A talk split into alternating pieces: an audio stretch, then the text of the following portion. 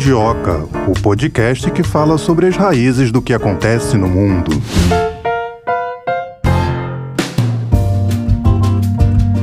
Começando mais um episódio do Mundioca, para nessa próxima hora a gente na raiz de mais um assunto de relevância internacional. Hoje o nosso podcast está com cara de política. Vamos falar de eleições, um esquenta para as eleições lá na Itália. Eleições antecipadas, já já a gente vai te contar o porquê. Mas antes, saudar aqui minha companheira de bancada, Melina Sade, tudo bem contigo? Tudo ótimo, Thay. A Itália vai realizar eleições antecipadas em 25 de setembro. Esse pleito foi convocado depois que o primeiro-ministro Mário Draghi renunciou ao cargo em meio a um colapso da base governista. O anúncio do ex-premier causou tremores nos mercados financeiros. Vai ser a primeira eleição nacional de outono em mais de um século na Itália, onde a segunda metade do ano é normalmente destinada à aprovação da lei orçamentária no parlamento. A probabilidade é que seja uma campanha turbulenta. Um bloco de partidos conservadores, liderado pelos irmãos da Itália de extrema direita, parece ter uma clara maioria nas urnas. É o que mostra uma pesquisa de opinião divulgada. Vamos saber então um pouco sobre quem são os candidatos a substituir Mário Draghi, quais são os desafios se próximo primeiro-ministro, entender um pouco como que funciona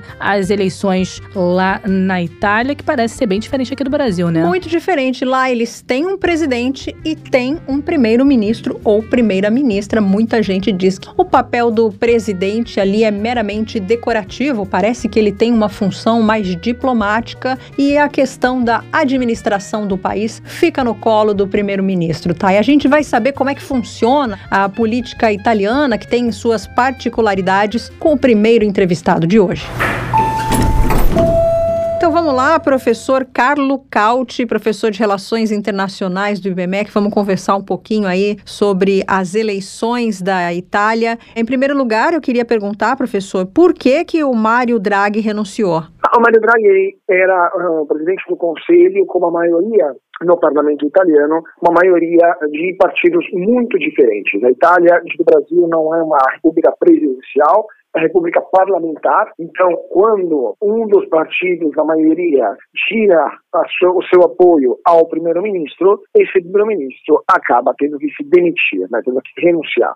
Então, basicamente, um dos maiores partidos que fazia parte dessa maioria parlamentar, né, o Movimento Cinco Estrelas, decidiu retirar o seu apoio ao governo de Mario Draghi e, corretamente, como previsto pela Constituição, o primeiro-ministro acabou apresentando suas demissões. Então, foi uma crise parlamentar por causa de um desentendimento dentro dessa maioria que apoiava o governo. Maioria que era uma maioria de unidade nacional, uma maioria criada como governo de emergência por causa da Covid e que acabou uh, continuando até uh, o final de julho. E quais serão os desafios do próximo ministro, professor? Ah, serão desafios muito importantes e muito pesados também, porque, em primeiro lugar, a Europa e a Itália em particular estão indo para uma crise energética duríssima. A Europa vai enfrentar racionamento energético, a Itália também, teremos problemas de abastecimento por causa da redução dos fluxos de gás que estão vindo da Rússia cada vez menos. Teremos também problemas de inflação muito elevada, uma inflação extremamente alta da Europa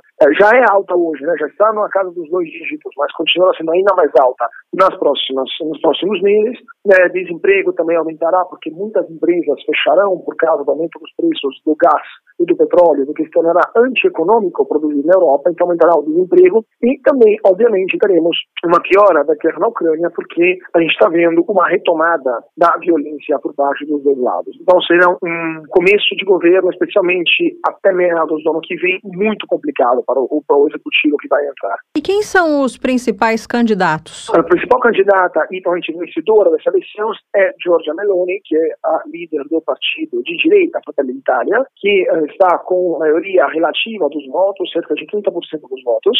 Depois temos o segundo maior partido, que é o Partido Democrático de Esquerda. E esses dois partidos são, uh, vamos dizer assim, as bases fundamentais da direita e da esquerda hoje, né? São partidos dos dois lados. Na direita também temos a somente Liga agora, segundo de nome, tem mais ou menos entre 10% e 15%, e temos o Forza Itália, que tem também entre 5% e 10%.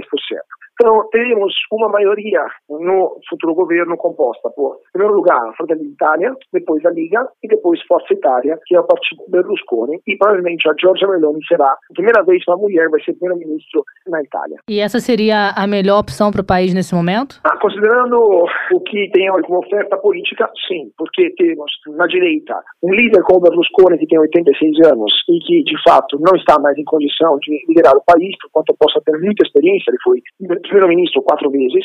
Temos um líder da Liga, o Matteo Salvini, que está bastante desmoralizado porque está muito próximo do Putin, foi muito próximo do Putin. E temos como alternativa a Giorgia Meloni, que é uma mulher jovem, tem 44 anos, que de fato está demonstrando uma certa maturidade para poder liderar o país nesse momento complicado.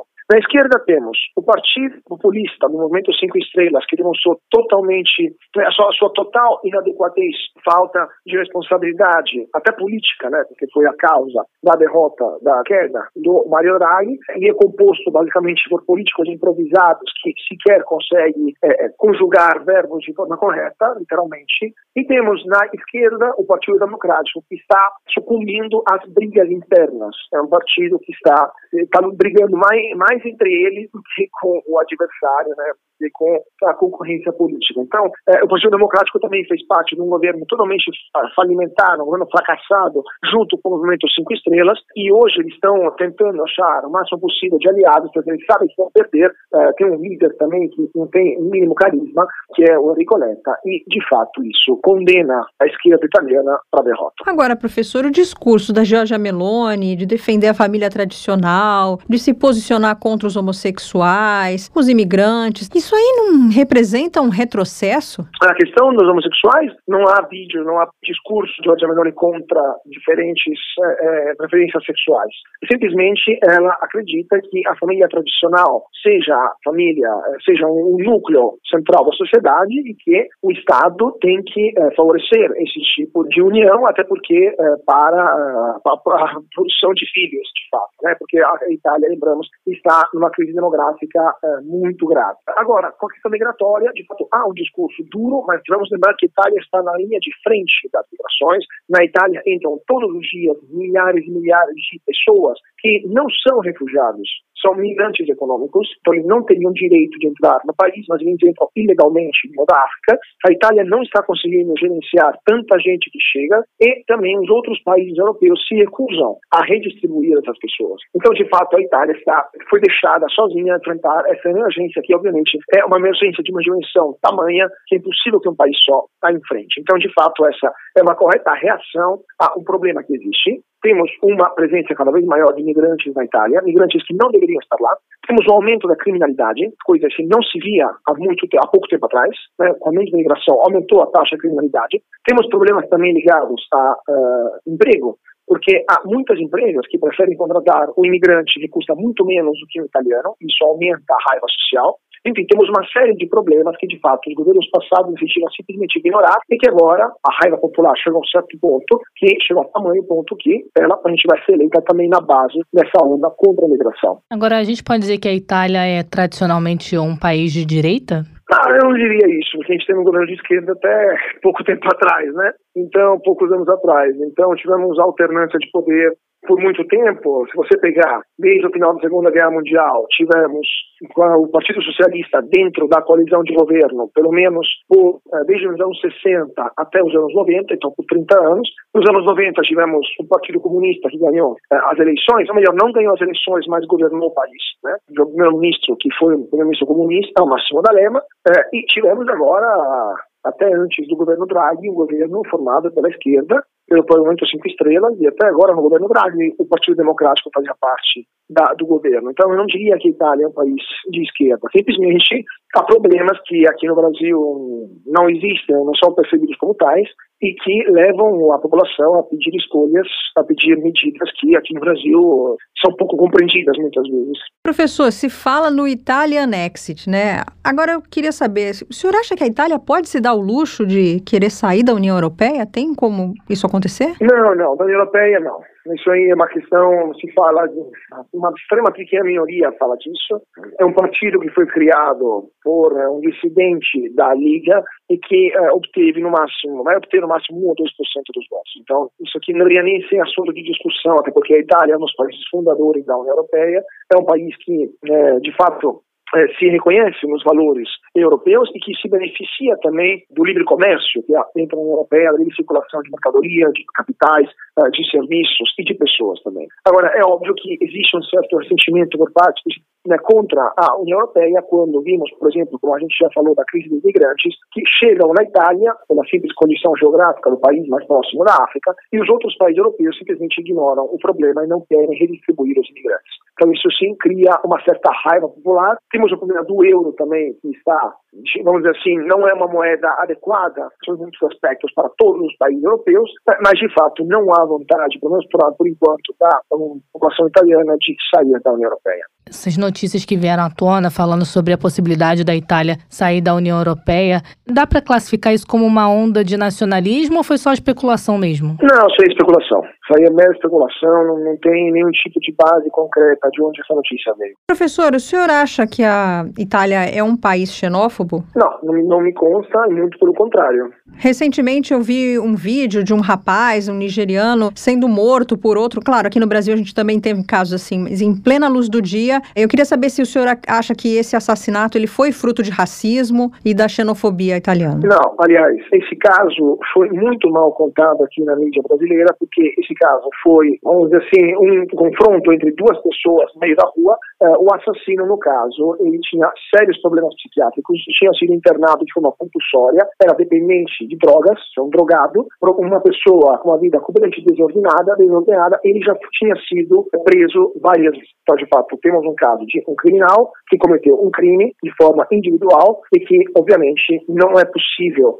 é, considerar, taxar um país inteiro pela atuação de uma pessoa só. Então, não é, é atuação muito pontual, por sinal. É, então, a Itália hoje tem mais ou menos entre 8% e 10% da sua população de imigrantes. O Brasil hoje tem 0,3% da população de imigrantes. Para o imigrante entrar no Brasil hoje é muito mais complicado do que entrar na Itália, seja em termos de documentação que precisaria, mas até de aceitação mesmo, porque não é, não é tão fácil assim chegar em Guarulhos e poder entrar no Brasil sem demonstrar pelo menos renda, entre outras coisas. Então, não há nenhum tipo de xenofobia difundida, nem a Itália é um país xenófobo, ou um país de extrema-direita, ou um país que hum, trata mal, entre aspas, minorias. Muito pelo contrário, a Itália tem um número exorbitante de estrangeiros. E se aqui no Brasil, quando chegaram 5 mil haitianos, nos anos 10, nos anos 2000, os próprios sindicatos brasileiros começaram a fazer manifestações na rua contra os haitianos, e eram 5 mil em 200 milhões de habitantes, imagina se a população, se, se os imigrantes no Brasil chegassem a 6, 10, 6, 8, 10% da população, o que aconteceria nesse país? Esse é, é, o nível de comparação que a gente tem que ter. Agora, professor, por que, que o jovem italiano, né, eu já li a respeito disso, está preferindo sair da Itália e ir para outros países, até da União Europeia, a permanecer no país? É uma questão de salários muito baixos, que são devidos também à questão migratória, porque obviamente os imigrantes eles aceitam salários mais baixos, porque eles mandam parte desse salário para o seu país de origem e com o euro muito apreciado, com o valor muito elevado do euro em relação à moeda do país de origem, então o para o imigrante está valendo a pena ganhar menos, aceitar um salário menor, um salário baixo, uh, e isso acaba achatando todos os salários.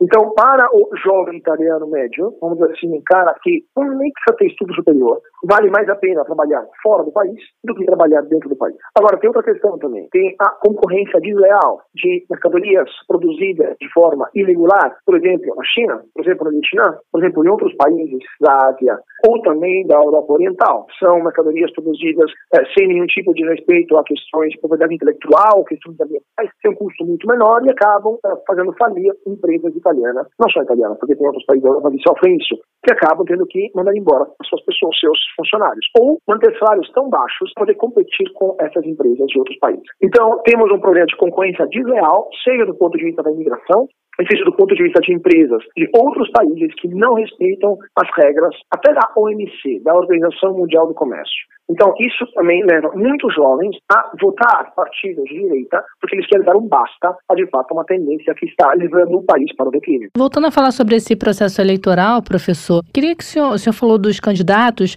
o senhor poderia falar um pouco sobre a campanha? Está sendo uma campanha turbulenta? Na verdade, não há um grande problema de turbulência política. Sim, vira e mexe a essas questões de possíveis retóricas contra a democracia, ou melhor, a esquerda acusa a direita de ser antidemocrática, etc., mas é algo pontual que não pega. Não existe algum risco de, de ruptura democrática e a população também olha isso bastante perplexa, porque sabe muito bem que não existe nenhum risco de retrocesso democrático na Itália. Simplesmente uma normalíssima alternância eleitoral, inclusive saudável, para uma democracia. Agora, o debate está sendo, de fato, unilateral porque é, a direita está apontando todos os erros feitos pela esquerda nos últimos dois governos é, e a esquerda simplesmente não consegue rebater essas acusações, né, não consegue ter contrapontos, porque de fato houve problemas nos últimos governos e está bastante, vamos dizer assim, é, dobrada em si própria, né, está bastante na defensiva e isso acaba levando a uma perda ainda maior de votos. Então a gente não terá nem debate, porque não há interesse dos candidatos é, se enfrentarem em debate, mas a campanha eleitoral está prosseguindo de forma bastante normal, pacífica e com tons bastante civilizado, por sinal. Ainda voltando a falar sobre a Giorgia Meloni, se ela virar, né, primeira-ministra da Itália, o senhor acha que alguns países podem torcer o nariz para ela e isso afetar a política externa italiana? Olha, a Itália faz parte da União Europeia como país fundador. É a segunda maior economia manufatureira da Europa seja, que tem um número de fábricas. É um país do G7. É um dos países com a maior capacidade militar da Europa, inclusive maior do que a Alemanha. É, é uma das potências também, do ponto de vista cultural, além do ponto de vista econômico, claramente, tem uma política externa de todo respeito. Então, dificilmente isso afetará o posicionamento do resto do mundo em relação à Itália.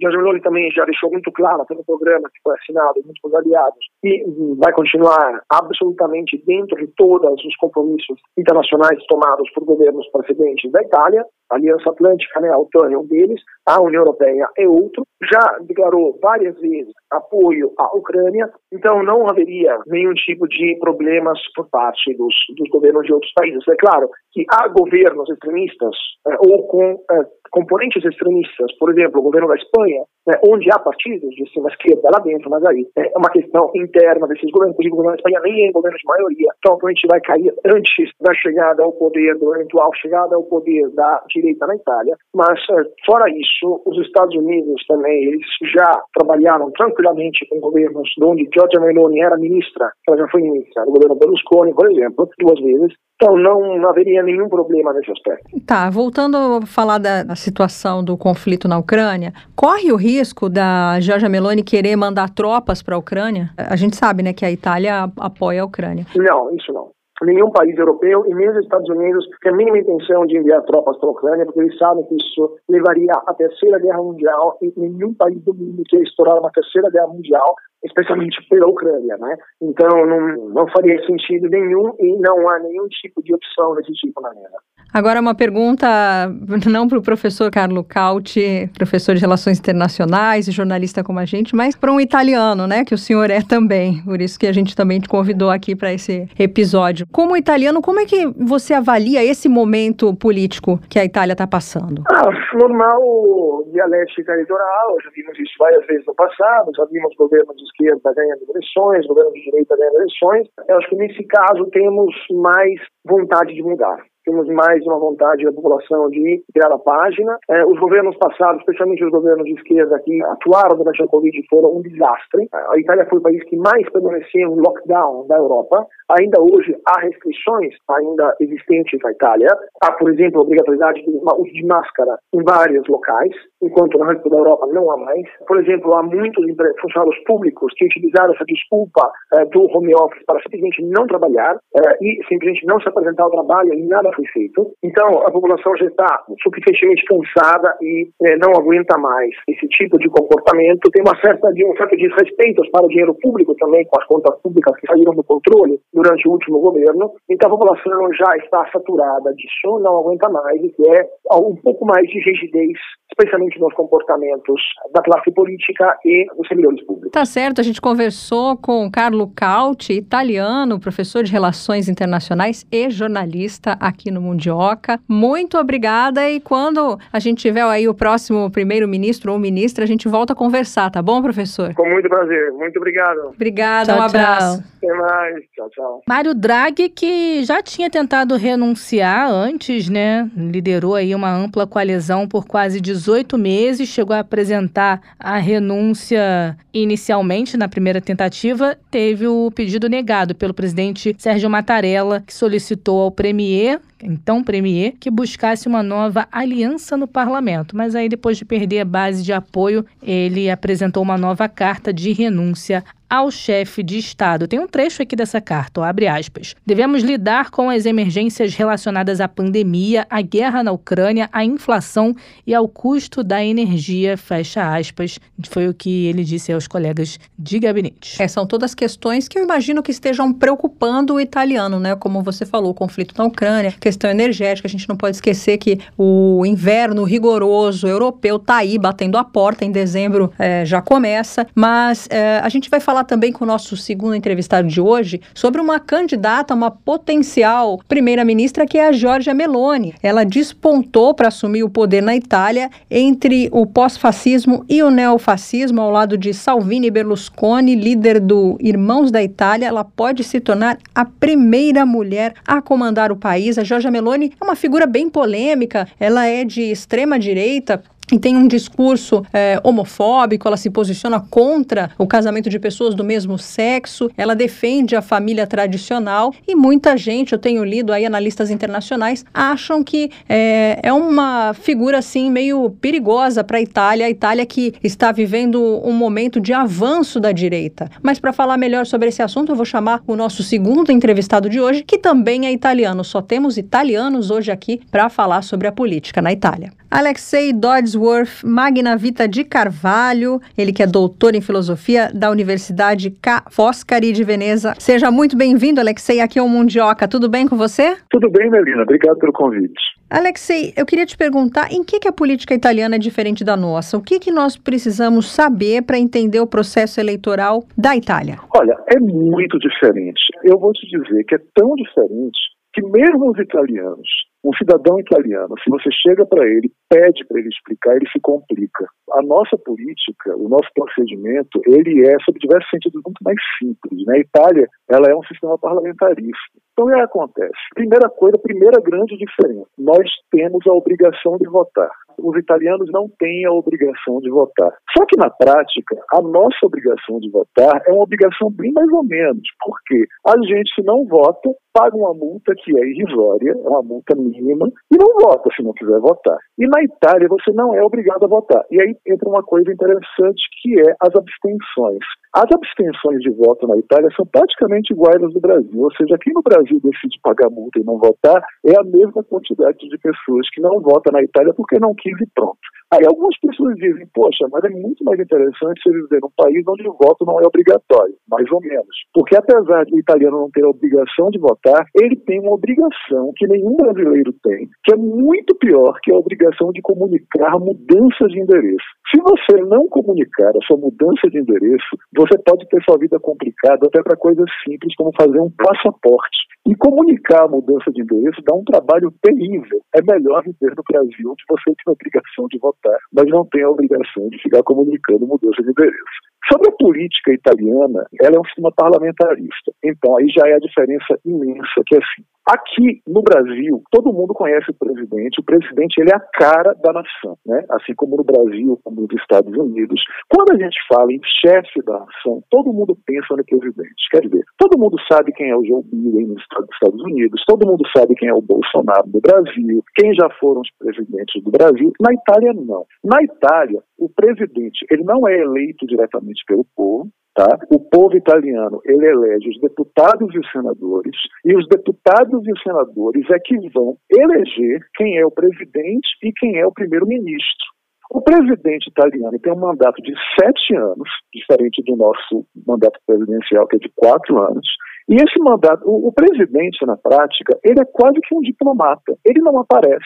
Pouquíssimas pessoas sabem, por exemplo, que o presidente da Itália era o Mattarella. Mesmo na Itália, se você perguntar quem é o Mattarella, muita gente vai dizer não sei. Agora, quando se pergunta quem é o Draghi, que é o primeiro-ministro que abdicou, todo mundo sabe quem é o Draghi. Quer dizer, o, Mattarella, o presidente da Itália, ele é uma figura praticamente diplomática. Ele tem que posturar acordos entre partidos. Ele tem que eleger o primeiro-ministro, é, junto com o governo, é ele quem elege o primeiro-ministro. E o primeiro-ministro, ele tem um mandato de cinco anos, só que na prática só dura um, porque o primeiro-ministro, a manutenção dele no cargo, e o primeiro-ministro italiano é ele que tem a cara da Itália, é ele quem é conhecido como uma figura que praticamente comanda a situação. Ele precisa ter apoio do governo. Se esse apoio se rompe, se ocorre a chamada desconfiança de outros partidos, ele praticamente é, não tem mais alternativa a não ser abdicar e aí se escolhe um novo primeiro-ministro. Fora isso, assim, algumas coisas também interessantes para se saber. Na Itália, como eu estava dizendo, você vota em, em, deputados, você vota em senadores. E esses deputados e senadores não são necessariamente, ah, os que são eleitos não são necessariamente aqueles que mais votos do povo. Por exemplo, em torno de 40% dos políticos é que são eleitos diretamente pelo eleitor. O resto todo, quer dizer, você tem em torno, não sei precisar exatamente o número, mas é algo em torno de 40%.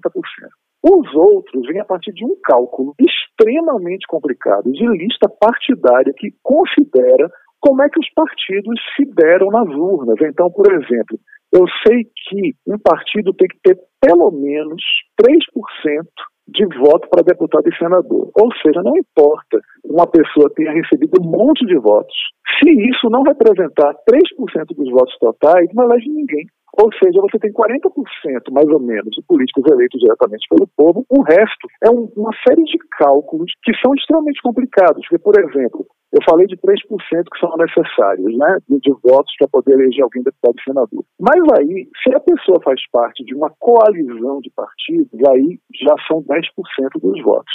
E esses cálculos, eles têm um monte de exceções. Eu te garanto que quase nenhum italiano consegue te explicar direito.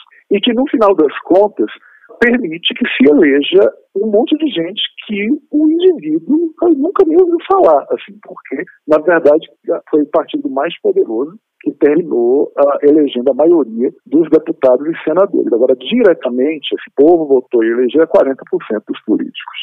E é isso. O presidente da Itália, ele é uma figura que é, é interessante isso. Muita gente considera o presidente como uma figura meramente decorativa. Não é de todo verdade.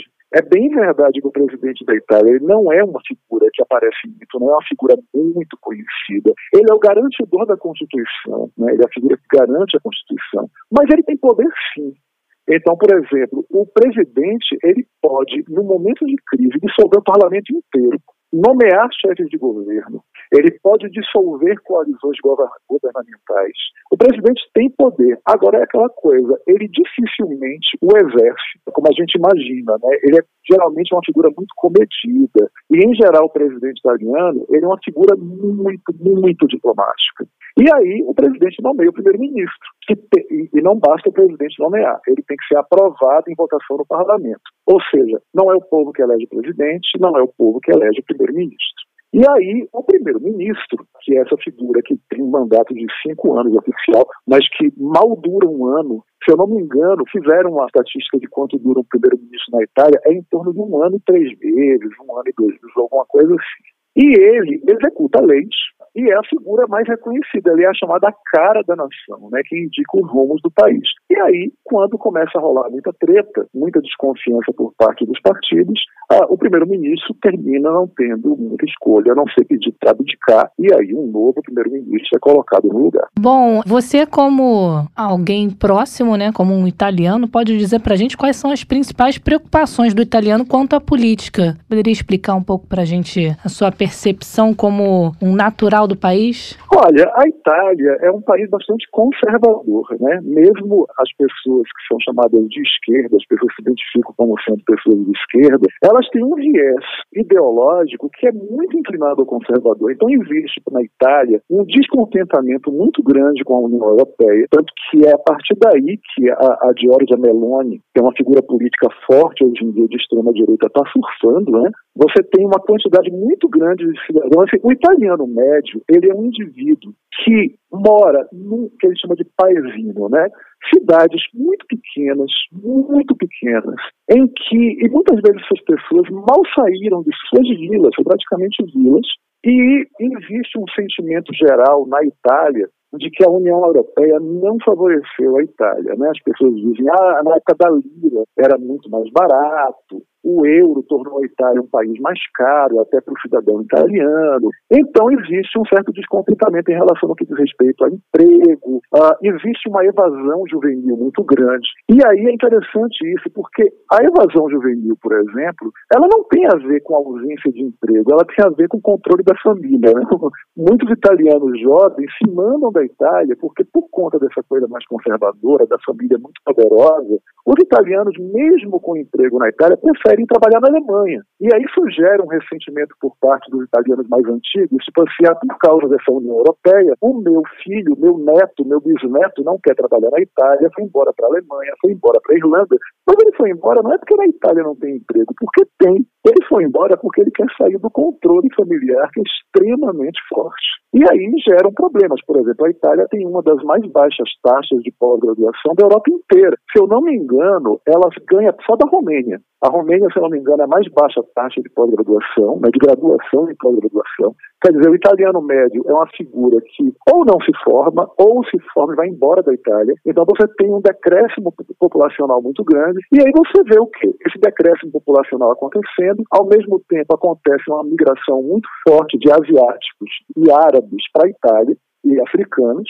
E aí ocorre um sentimento geral, mesmo de pessoas de esquerda, de que a Itália está se descaracterizando está sendo tomada por estrangeiros. Ao mesmo tempo, é curioso, porque a Itália é provavelmente um dos países em que você tem mais cidadãos Tá? Tem tantos cidadãos morando no exterior quanto morando no país, né? porque, por exemplo, são 60 milhões, se eu não me engano, de italianos morando no país, mas você tem 60, outros 60 milhões de italianos que moram em outros países, italianos nascidos no Brasil, né? como, por exemplo, no meu caso, que eu nasci no Brasil, mas eu sou cidadão italiano. Não, não existe nenhuma diferença entre eu ser cidadão italiano tendo nascido no Brasil e o cidadão italiano nascido na Itália. Temos os mesmos direitos políticos, os mesmos direitos de tudo. Só que na prática, a Itália complica tanto para o cidadão italiano que nasceu fora da Itália se inserir no contexto italiano, que aí o que termina acontecendo? Termina acontecendo um empoderamento de figuras que não são da Itália, migram para a Itália que vão comprando tudo. Veneza, por exemplo, está sendo praticamente comprada por chineses,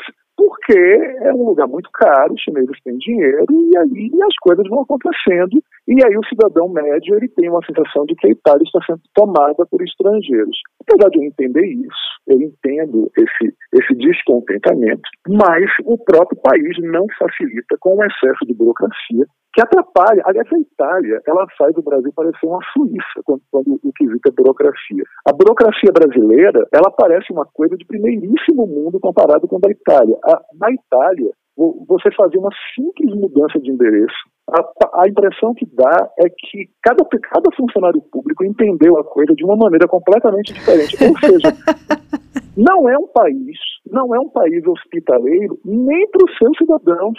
Você vai abrir uma conta bancária, você vai fazer uma uma, uma, simples abertura de conta bancária, a impressão que te dá é que o gerente está fazendo a coisa da cabeça dele. Ele, por exemplo, eu sou cidadão italiano. Quando eu me mudei para Veneza para fazer o doutorado, que eu fui comunicar a mudança de endereço, a funcionária pública perguntou qual é o passaporte brasileiro. E eu falando para ela em italiano, dizendo: meu passaporte brasileiro não tem a menor importância, porque eu aqui não sou brasileiro. Não, você precisa apresentar o passaporte brasileiro. Não, eu não precisava. Eu tive que bater boca com ela, percebe? Quer dizer, ela estava completamente ignorante da lei, no final ela se rendeu, mas a maioria das pessoas não sabe, a maioria das pessoas não bate essa boca. Então, termina acontecendo uma grande confusão. A Itália é um país extremamente confuso. Aí aparece alguém como a Giorgia Meloni, que, que cria uma série de inimigos imaginários, quer dizer, quais são os inimigos imaginários da Georgia Meloni? O comunismo, sabe, homossexuais, ela cria uma série de, inimigos imaginários e coloca isso na conta da União Europeia. Quer dizer, a União Europeia, para a Giorgia Meloni, é esta força invisível que abriu a Itália para a entrada do comunismo e para a entrada do homossexuais. Esse discurso dela vai convencendo as pessoas. Porque é um discurso que apela para um antigamente que supostamente era melhor. Ela é uma simpatizante fortíssima do Mussolini, ela não esconde, não é uma coisa que estou achando ou tirando da minha cabeça. Ela mais uma uma vez disse admirar o Mussolini, e é muito comum isso na Itália. Tipo, eu, me lembro de uma cidadezinha da região, Marche, e ficar chocado, porque numa feirinha local de venda de antiguidades tinha um vendedor nazista. Ele estava na barraquinha dele vendendo coisas nazistas, e ele tinha uma suástica tatuada no braço. E havia um calendário que ele vendia que era, na época de Mussolini havia pão. Eu disse, meu senhor, tem pão na Itália. Ele, não, não, mas antigamente, na época do Mussolini, havia mais pão. Quer dizer, são coisas assim. E existe um flerte com o fascismo muito forte. Pois é, Alexei, eu ia te perguntar, será que a Itália não aprendeu nada com isso, né? Mas é a, é a história se repetindo, de novo elegendo um inimigo comum. É, existe essa criação de inimigos imaginários. Isso é uma característica muito forte do fascismo.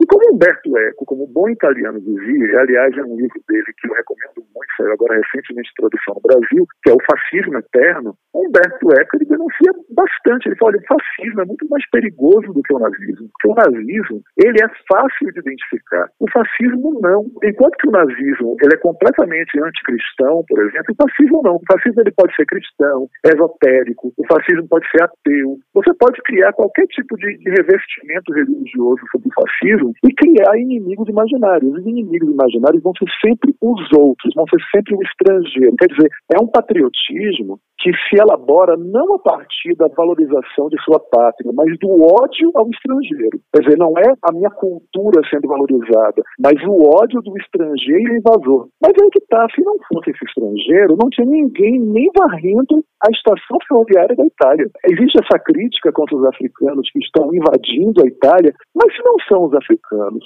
na Itália, não tem nem quem vá no chão de uma ferrovia, porque os italianos estão indo embora, eles estão indo para a Alemanha. E eles estão indo porque ninguém aguenta mais a sanha conservadora e o controle sobre a vida que as famílias exercem por lá. E esse avanço da direita, então, é preocupante, né? Porque não tem uma perspectiva de mudança. Não, o avanço da direita é cada vez mais forte. Isso, na Itália, é uma coisa que vigora muito, é um discurso antipolítica, é, eu digo discurso contra tudo isso que está aí. Então, é muito fácil uma pessoa desenvolver poder político na Itália. Basta ela não ser comedida, basta ela se queixar, reclamar bastante e fazer um discurso de ódio à política, o que é irônico. A pessoa ela está fazendo um discurso de ódio à política, mas ela está pedindo que elejam ela um político, percebe? E aí as pessoas caem nesse conto do vigário, porque a pessoa está lá, a política não presta, mas me eleja. E aí a pessoa é eleita, e uma vez ela é eleita, o que é que ela faz? Ela começa a fazer aquilo que a gente chama de populismo, né? eu prefiro o termo apelativismo. Ela começa a criar inimigos. Então, para a Georgia Meloni, quais são as coisas que ela almeja? O fim do casamento entre pessoas do mesmo sexo, que é uma coisa recente na Itália. Ela é contra a eutanásia, ela é contra aborto mesmo em caso de estupro. Isso é o que ela mesma diz. Então, as pessoas elas apoiam a Georgia Meloni, mas não necessariamente sabendo todas as ideias da Georgia Meloni. Elas gostam da Georgia Meloni porque a Georgia fala mal da União Europeia, fala mal de tudo isso que está aí. Só que aí as pessoas pensam assim, você vê um monte de homossexuais apoiando Georgia Meloni. Você fala assim, mas a Georgia é contra o casamento homossexual. Você quer que ela declare o seu casamento com o seu marido inconstitucional? Não, mas ela não vai fazer isso. Ela é gente boa. Mas como ela vai fazer isso? Ela prega isso, percebe? As pessoas fazem uma filtragem e elas ficam concentradas só no fato de que ela está reclamando de todo mundo, que ela está se queixando dos invasores árabes, dos invasores chineses, seja lá o que for, e termina desenvolvendo poder por conta disso. Agora, voltando a falar do Italian Exit, né? Que é a saída da uhum. União Europeia. Da União Europeia. Será que a Itália tem como se bancar fora da União Europeia? Eu não sei se sair da União Europeia seria um bom negócio. O que é que você acha? Seria um péssimo negócio, mas é o, é o que figuras como a Meloni querem, né? Assim, já, já existe até a, a brincadeira, tem o pessoal falar da, do Italiesite, né? Tipo, é uma coisa que não só eles querem, como assim, havia uma, originalmente a, a Liga Norte, por exemplo, que agora é só Liga, ela queria dividir a Itália Itália em duas. Ela queria fazer a Itália ser República da Padânia, no norte, e a Itália seria o sul. E, ou seja, já havia um movimento até separatista dentro da Itália de dividir a Itália em, em duas, República da Padânia, que seria o norte, e o sul, o resto seria a Itália. Não deu certo, mas eles conseguiram muito, muito apoio dos sulistas, que é uma coisa que muita gente não entende, como é que sulistas apoiam um partido chamado Liga Norte. O que muita gente não sabe é que por causa de uma, de uma determinação de Mussolini lá atrás, quando havia serviço militar obrigatório, o pessoal do sul tinha que servir no norte e o pessoal do norte tinha que servir no sul. Resultado, rolaram muitos casamentos entre nortistas e sulistas. Então, a figura do sul, que está apoiando a Liga Norte, é uma figura que tem um pai do norte percebe? Ela tem um pai ou uma mãe do norte. Então ele se a, a pessoa nasceu na Calábria, mas ela se identifica como piemontesa, percebe? Então ocorre essa, essa identificação com a cultura separatista, mas agora a Liga ela não está mais investindo nessa coisa de separação da Itália. Eles estão investindo muito mais nesse discurso que é anti-União Europeia. A Meloni diz que ela não é contra a União Europeia, mas que ela quer que a União Europeia seja refeita. E, agora, dando alguma razão aos críticos da União Europeia, a verdade é que a União Europeia ela pisa muito na bola com a Itália em uma questão específica. Quando o quesito é refugiados. A Itália ela é uma porta de entrada de refugiados na Europa, ela está muito perto da África, e aí, resultado, ao mesmo tempo que a União Europeia ela tem uma ideologia humanitária, que eu absolutamente concordo, ela coloca as coisas assim, fica, a Itália ela fica com a maioria desses refugiados, entende? A Alemanha se dá o direito de pegar menos, a França também, e a Itália fica com a grande maioria. Então termina acontecendo um ressentimento, tipo, ah, sobra tudo pra gente, percebe? E de fato, era preciso uma política um pouco mais, talvez, aberta por parte da União Europeia para distribuir essas pessoas que precisam de ajuda, essas são refugiadas, que tipo, você não vai deixar elas se afogarem no mar. Muitas delas não têm a menor condição de você conseguir fazer um carro de volta entre o país delas, até porque às vezes não há país, né? Então, é uma situação delicada. Então, existe esse ressentimento também de que a União Europeia, na prática, deixa a Itália na mão quando o assunto é refugiados. Nesse ponto, eu concordo com a crítica, mas eu não acho que a Itália tenha condições de se bancar. Se ela sai da União Europeia, ela vai ter um prejuízo. Então, não vai ser o mesmo prejuízo que a Inglaterra está tendo, mas a Inglaterra já está tendo. A Inglaterra tem vários problemas com Brexit e eu, se isso acontecer, eu só vou lamentar, como os ingleses lamentaram, né? Porque tem um monte de inglês que voltou para sair. Se arrependeu, e hoje né? reclama quando está na fila de extracomunitário no aeroporto. Tipo, você tem que entrar na fila de extracomunitário? Tem, porque você não é da União Europeia. E essa saída da União Europeia, você acha que é algo possível nesse momento? Eu cético quanto a isso, mas a longo prazo eu não duvidaria. Tanto não duvidaria que eu, tendo direito à cidadania portuguesa e espanhola, peguei as duas para casa da Itália e saia. Para se garantir, né? para me garantir. Eu, teve muita gente que me criticou, disse assim, você já é cidadão europeu, por que, que você está solicitando a cidadania portuguesa e a espanhola? Eu disse, olha, se a União Europeia se quebrar em pedaços, que eu acho assim, não acho impossível que a Itália saia, mas assim, a gente sabe que na política as coisas não são tão seguras como a gente imagina. Se a União Europeia se esfacelar, eu tenho pelo menos três países por lá para se chamar de meus. Olha, Portugal e Espanha dificilmente vão sair, então acho que foi um bom negócio. É, não, também acho. Agora a Itália, se na Europa no que diz respeito à União Europeia, tem duas apostas que eu faria. Um é a Turquia entrar. Eu acho que a Turquia está um pulo de entrar.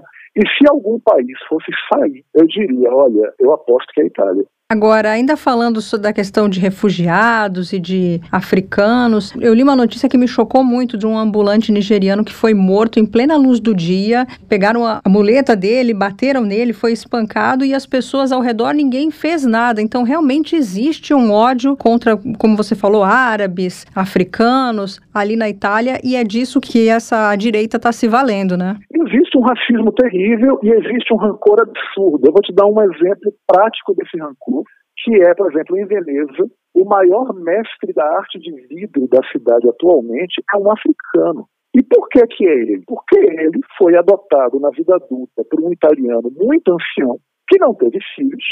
Esse italiano ensinou tudo para esse africano. Esse africano se destacou e hoje ele é um dos grandes mestres da arte de Veneza. E aí ocorre um ressentimento estúpido, do tipo assim, mas ele nem é veneziano. Eu falo assim, poxa, mas seus filhos não se interessaram. Seus netos não se interessaram. Então você prefere o quê? Que a arte vidreira morra ou que alguém a sustente mesmo não sendo italiano biologicamente?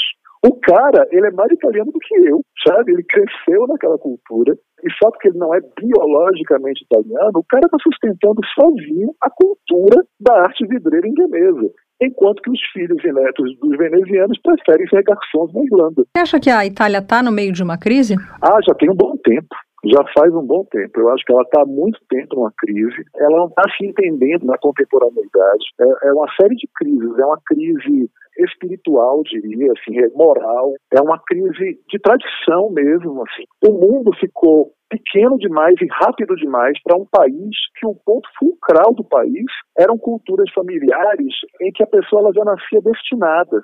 Você nascia na Itália, você nascia assim, olha, você vai ser dono do restaurante que está com seu bisavô desde o século XVIII sabe? Tipo, coisas que existem ainda hoje. O meu cabeleireiro em Veneza, ele tem o salão de beleza que ele herdou do ancestral dele, que no século XVII montou. É a mesma casa. O avô dele era cabeleireiro, o bisavô era cabeleireiro, o trisavô também era, e ele seguiu essa tradição. Mas está cada vez menos acontecendo porque o jovem italiano percebe que ele vive num mundo menor e mais rápido e que ele não está fadado a seguir a cultura da família, que ele, ele tem escolha. Ele pode não querer ser, sei lá, o dono do, do restaurante, ele pode não querer ser a loja, o dono da loja de tecidos, ele pode ser outra coisa. Só que para ser outra coisa, ele vai embora do país. Aí isso vai gerando toda uma situação. Quer dizer, a, a Itália é um país muito tradicional, que está se desencontrando com a velocidade do mundo atual. E isso gera ressentimento, gera um saudosismo de uma época em que era um, a situação era muito diferente, as distâncias eram muito maiores, a informação não chegava tão rápido, e eles se sentiam protegidos naquele nicho, né? Então, de repente, o mundo se abriu, ficou pequeno demais, tudo muito rápido, e eles estão sentindo a impressão é essa, que eles estão se sentindo perdidos, sabe? Que eles estão se sentindo ameaçados até. É que faltou a Itália acompanhar esse desenvolvimento aí do mundo, nessas transformações. É. é, Alexei, para terminar, é, você acha que se a Giorgia Meloni chegar ao poder é, com esse discurso dela todo de direita, isso aí pode azedar as relações com outros países? Eu acho que sim. Olha, em geral, eu costumo achar que as pessoas. Eu tenho uma visão otimista que no Brasil falhou. Né? Que as pessoas, quando elas assumem cargos, elas são tomadas pelo respeito à liturgia do cargo. E a, a Meloni, ela é, ela é uma mulher inteligente, ela não é tosca. A, a impressão que me dá, às vezes, é que ela faz um discurso que ela não acredita naquilo completamente, mas que ela discursa uma coisa que ela sabe que vai convencer. Sabe? Assim, na prática, eu não sei se ela é tão extrema-direita quanto parece, mas é aquela coisa, eu posso estar completamente enganado. Eu acho que ela assumindo o poder, ela vai ter problemas porque ela, por exemplo, ela apoia, ela apoia a Ucrânia e ela acha que a Itália tem que mandar armas para a Ucrânia. Se ela sustentar essa parada, se ela tomar esse partido e assumir essa posição, eu não duvido nada que ela venha estimular coisas do tipo mandar italianos para lutar na Ucrânia. Isso vai gerar um problema sério. E, e eu acho que quando os italianos se tocarem do que aconteceu, quer dizer, os filhos deles sendo mandados para lutar, não é obrigatório, mas muita gente vai, vai querer ir, a situação vai ficar bastante delicada. Eu acho que ela ao assumir essa posição, tá, em relação à Ucrânia e, outras questões envolvendo a crítica dela à contemporaneidade, à modernidade, eu acho que ela pode ter, devia ter problemas muito sérios. E, por enquanto, a única coisa que me deixa mais otimista é que o Mattarella, que é o presidente, é uma figura extremamente diplomática e ele é um excelente moderador de forças. Ele é uma pessoa tão experiente e tão capacitada que mesmo a Giorgia Meloni, na mão dele, ficaria mais com... eu acho que ficaria mais comedida. Mas é aquela coisa, eu prefiro não pagar para ver. Mas infelizmente não sou eu que escolho o Jorge Meloni lá. A gente vai ter eleições agora em outubro E a inclinação do cidadão italiano, infelizmente, é votar numa extrema-direita por conta de todo esse discurso ressentido. É, a gente volta depois né, das eleições a falar sobre esse assunto. Alexei Dodsworth Magnavita de Carvalho, doutor em filosofia da Universidade Ca' Foscari de Veneza. Obrigada por contar pra gente como é que é a política italiana. Muita coisa que você falou eu não sabia. E a gente volta a conversar. Tudo bem, um abraço. Um abraço. Tchau, tchau. Tchau, tchau. É, tá. E como eu disse para você que eu havia lido análise e também relatos de historiadores, eles identificam a Giorgia Meloni, ora como uma política pós-fascista, que é um termo usado para definir o movimento que derivou do fascismo e que buscou diálogo com forças da direita conservadora moderada, ora como neofascista, em que, em que o se referindo ao período que segue como ideologia inspiradora.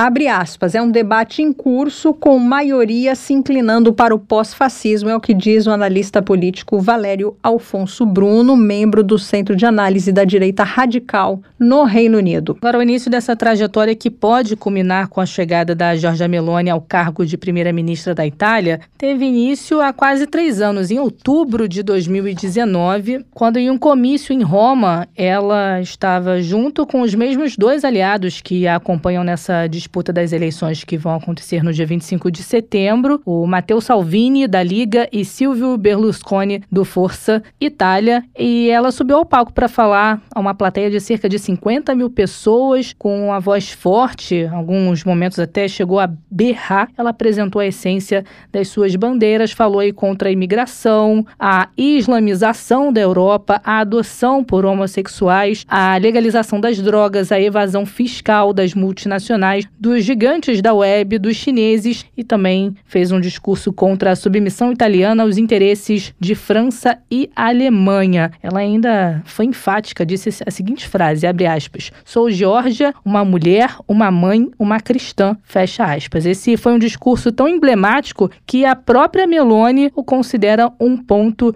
de inflexão.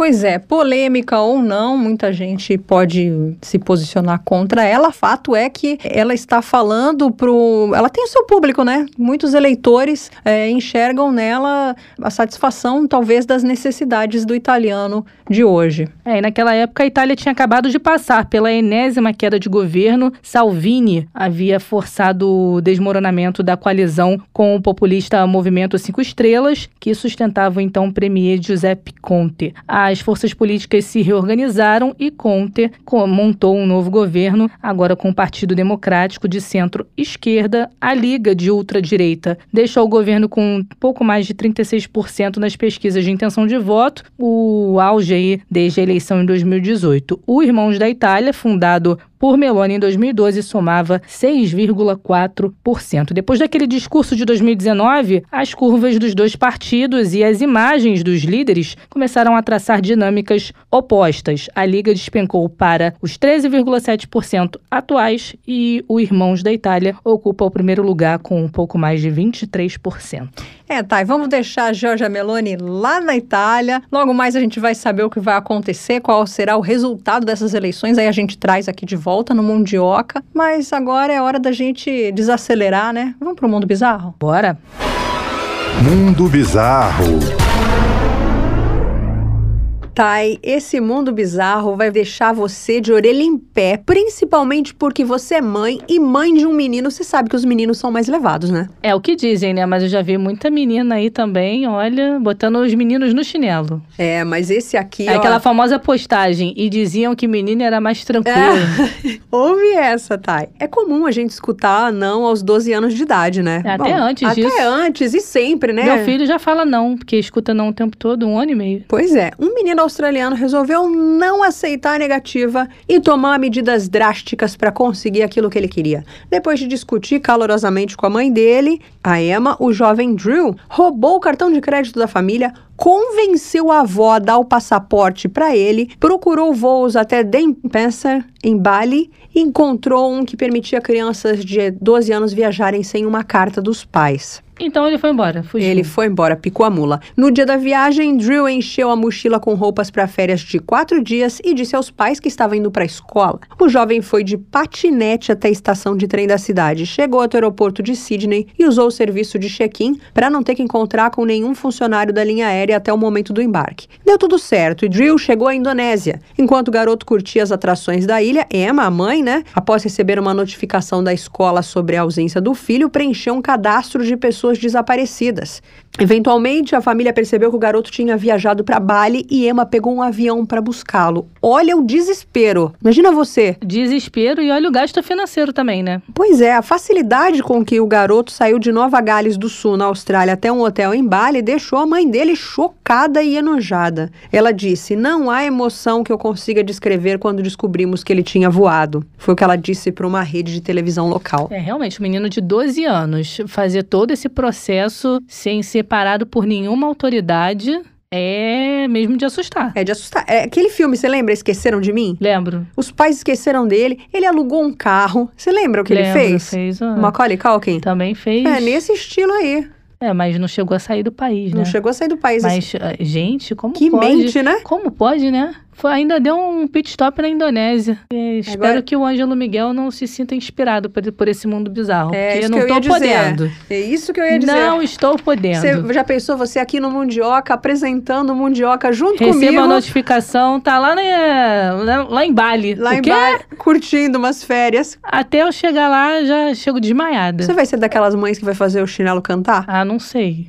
Sua mãe falava isso? A minha mãe Falava. falava, olha que o chinelo vai cantar hoje. É, hein?" a, a minha mãe bot- ameaçava tanto que eu ficava com medo. Nunca chegou a me bater, nada assim, mas ela falava: se você fizer isso, eu vou, não sei o quê, te bater, vou te botar de castigo. Aí eu ficava: caraca, não vou fazer não, porque imagina só se acontecer tudo isso. Ah, eu apanhava e ficava Dava de castigo. certo, porque ela falava com tanta seriedade que me convencia. Eu preferia, na verdade, um tapinha do que ficar de castigo, porque o tapinha bateu, acabou. Agora o castigo, É, esse é no puxado. quarto, Não, castigo eu já fiquei de castigo. eu odiava castigo. É. Aí você perde, se programa. Minhas amigas vão no cinema, você não vai estar de castigo. É, horri- é, triste doloroso, pra criança, é né? doloroso. Mas é necessário para educar, eu acho. Enfim, Esse foi o mundo bizarro de hoje.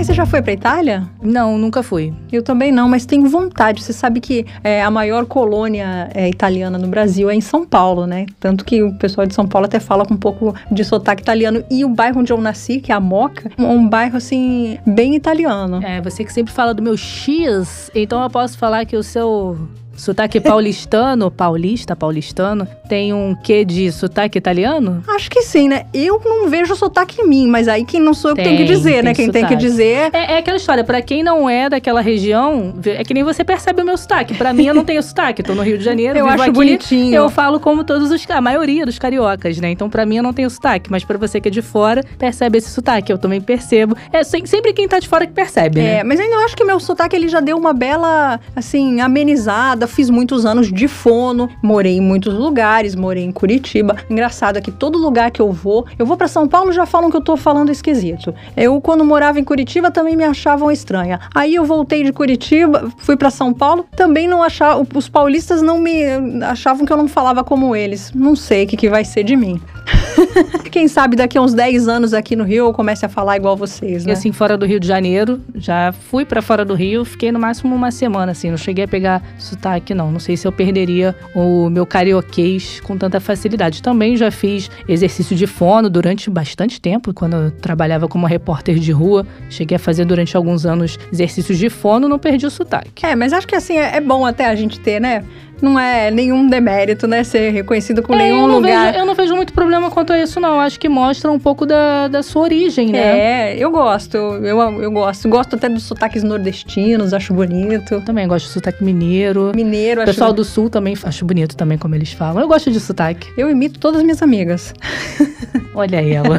Mas voltando ao assunto do italiano, uma das coisas que um dos nossos entrevistados falou, o segundo entrevistado, que tem cidadania italiana e também é brasileiro, ele falou falou sobre a família, né? O controle da família, que muitos italianos estão querendo ir trabalhar na Alemanha, trabalhar os jovens, principalmente, os jovens, né? Porque eles querem ficar longe do controle da família. Achei algo interessante isso. Depois de toda essa discussão, a gente vai fazer um convite agora para os nossos ouvintes. Dá uma passadinha lá no Passarinho Azul, lá no Twitter. arroba Mundioca com Caia é o nosso perfil. Segue a gente para sempre ficar por dentro de tudo que acontece aqui no nosso podcast, sempre recebendo notificação no seu celular a cada publicação. Se quiser dar um, uma sugestão de mundo bizarro, opinar sobre um mundo bizarro, fique à vontade. Se você ouviu algum episódio que gostou tanto, que quer ouvir o tema de novo, também vale, é só falar lá. Pô, vocês trataram desse tema, mas eu queria saber isso aqui desse tema que vocês não falaram. Porque tem tema que se estende uma hora e pouco para falar. E uma coisa legal de você ouvir mais de uma vez um episódio é que tem coisa que você só percebe numa segunda vez, né? Acho que as coisas mais objetivas a gente capta na, na primeira vez, mas sempre tem uma coisinha aqui, um detalhe ali. Opa, aquilo ali despertou minha curiosidade. Opa, precisava daquela informação para entender outra coisa. Então, é legal ouvir mais de uma vez. Eu gosto de fazer isso, sabia? Faço com filmes, gosto de ler livros de novo e com Mundioca também, de vez em quando eu, eu dou uma repetida nas figurinhas. Sabe o que você pode fazer também? Compartilhar os nossos episódios com algum amigo seu, algum familiar, para chamar essa pessoa para o nosso mundo, né, para se tornar um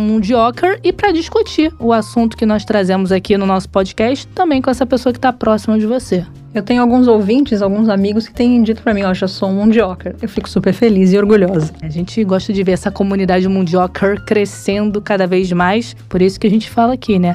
Compartilhe os nossos episódios, segue a gente no Twitter. Tá chegando hoje? Não entendeu ainda direito como funciona? Pega lá desde o primeiro episódio maratona. Acompanha a gente desde o primeiro episódio para saber tudo que já foi abordado, tudo que a gente já falou por aqui. Sempre, cada dia, é um tema diferente, com os nossos convidados super especiais. Aproveita e fica por dentro aí de tudo que acontece no Mundioca também. E tem mais, estamos rumo aos 100 episódios. Tá chegando, tá chegando. E fica a expectativa aí. O que será que elas vão falar no episódio número 100?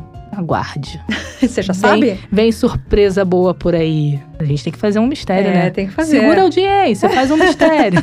vem surpresa boa por aí. Bom, é isso, Melina. Vamos ficando por aqui. Nosso tempo acabou, hein? Tchau, tchau. Tchau, até a próxima. Mundioca, o podcast que fala sobre as raízes do que acontece no mundo.